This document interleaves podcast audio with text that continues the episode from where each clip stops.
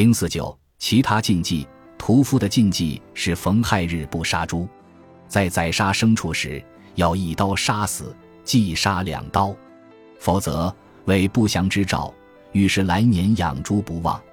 刺穿诸侯后，扔刀于地时，刀尖即朝主人家的大门，否则该家将有凶事。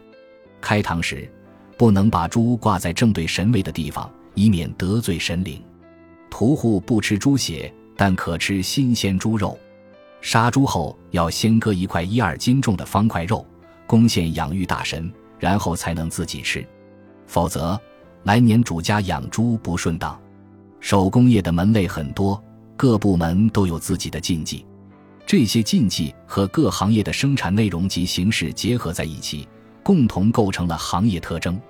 行业中人并不以为禁忌是迷信，而是其为应该恪守的法则。这些禁忌随着记忆一道，一代代流传下来。